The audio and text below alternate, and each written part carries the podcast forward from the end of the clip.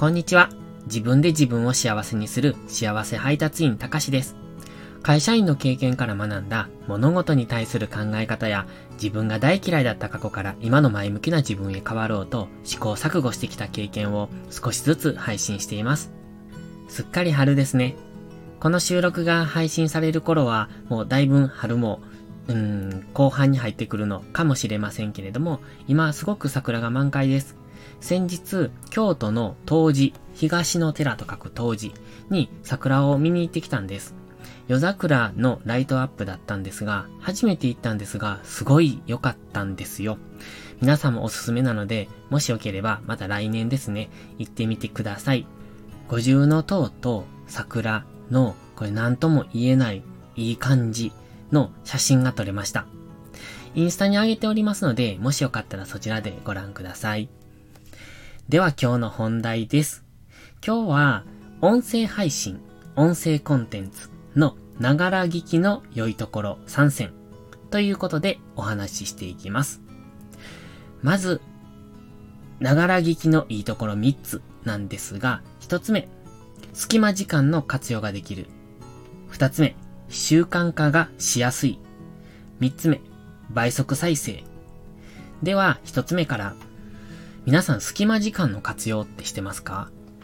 結構隙間時間、うん、使えてない人多いんじゃないかなって思います。ほんとちょっとした時間なんですよね。移動時間だったり、待ち時間だったり。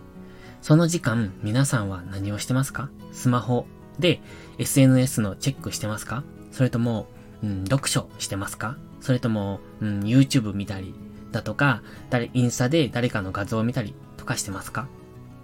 では、その隙間時間を上手に活用する。それには音声コンテンツっていうのはすごくいいと思ってます。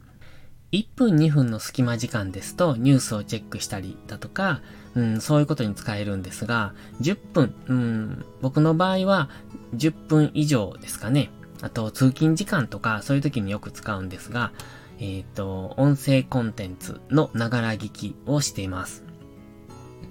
で、隙間時間というか、あの、音声コンテンツって耳だけでいいんですよね。YouTube の場合は画像が伴いますので、最近は、うんと、YouTube プレミアムを利用してまして、バックグラウンド再生ができるんで、ながら聞きもするんですが、やはり音声の方が、なぜか、うん、綺麗に聞こえる気がします。YouTube はどうしても、うん、音がちょっとクリアじゃないなっていう、まあその人の配信にもよるんでしょうけど、そんな感じがします。で、音声コンテンツはやはり音声に特化したものというだけあって、綺麗に音声が聞こえるんですね。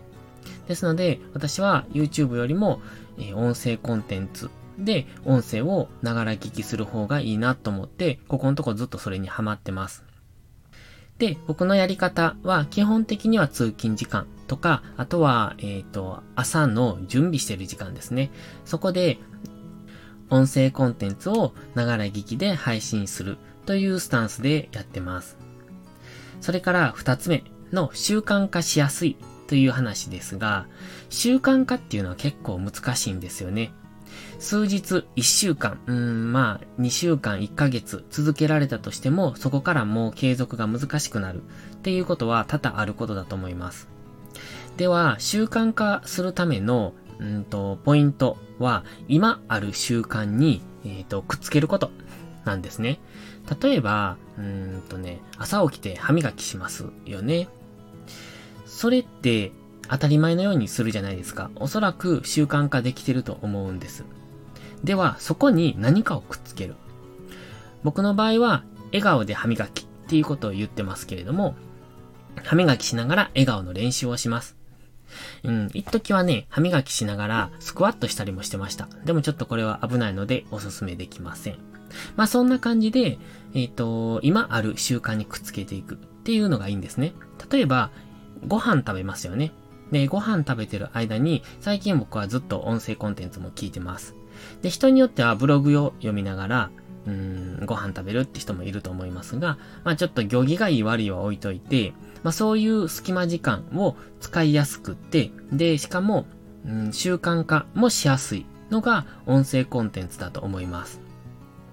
そして3つ目、倍速再生。これはまあ YouTube でもありますので、当たり前っちゃ当たり前なんですが、えっ、ー、と、オーディブルって皆さんご存知ですか ?Amazon オーディブル。これは本の読み上げをしてくれるんですね。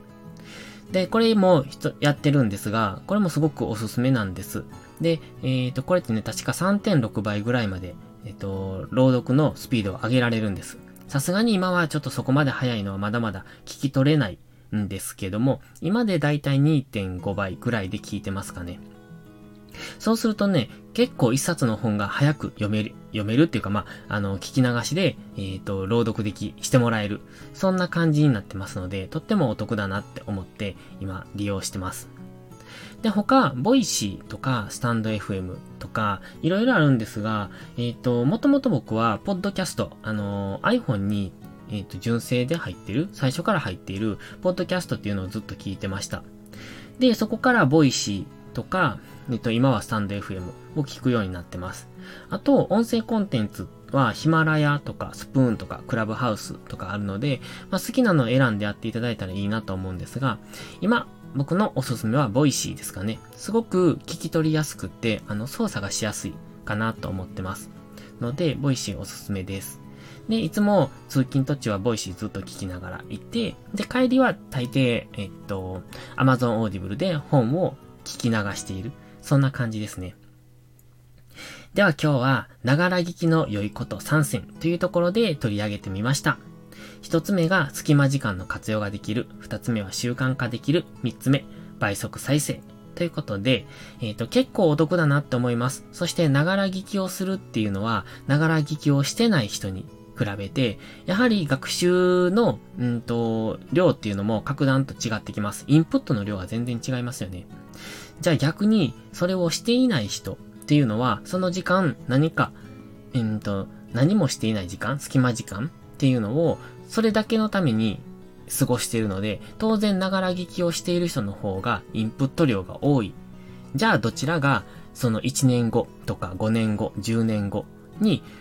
どちらが幸せになりやすいのか、どちらがいい風にうんと学習していけるのかって言えば当然、えー、ながら聞きをしている人だと思います。当然まあそれだけじゃダメなんですけども、やっぱり少しの時間を活用できるっていうのは大きいと思うんですね。みんな平等に24時間与えられてますので、その中でいかに上手に時間を工夫して作っていくか、そしていかに無駄な時間をなくしていくか、っていうことをしていると、やはり成長の度合いっていうのが変わってくると思いますので、えっ、ー、と、僕はそこを意識的にやっていきたいなっていつも思ってます。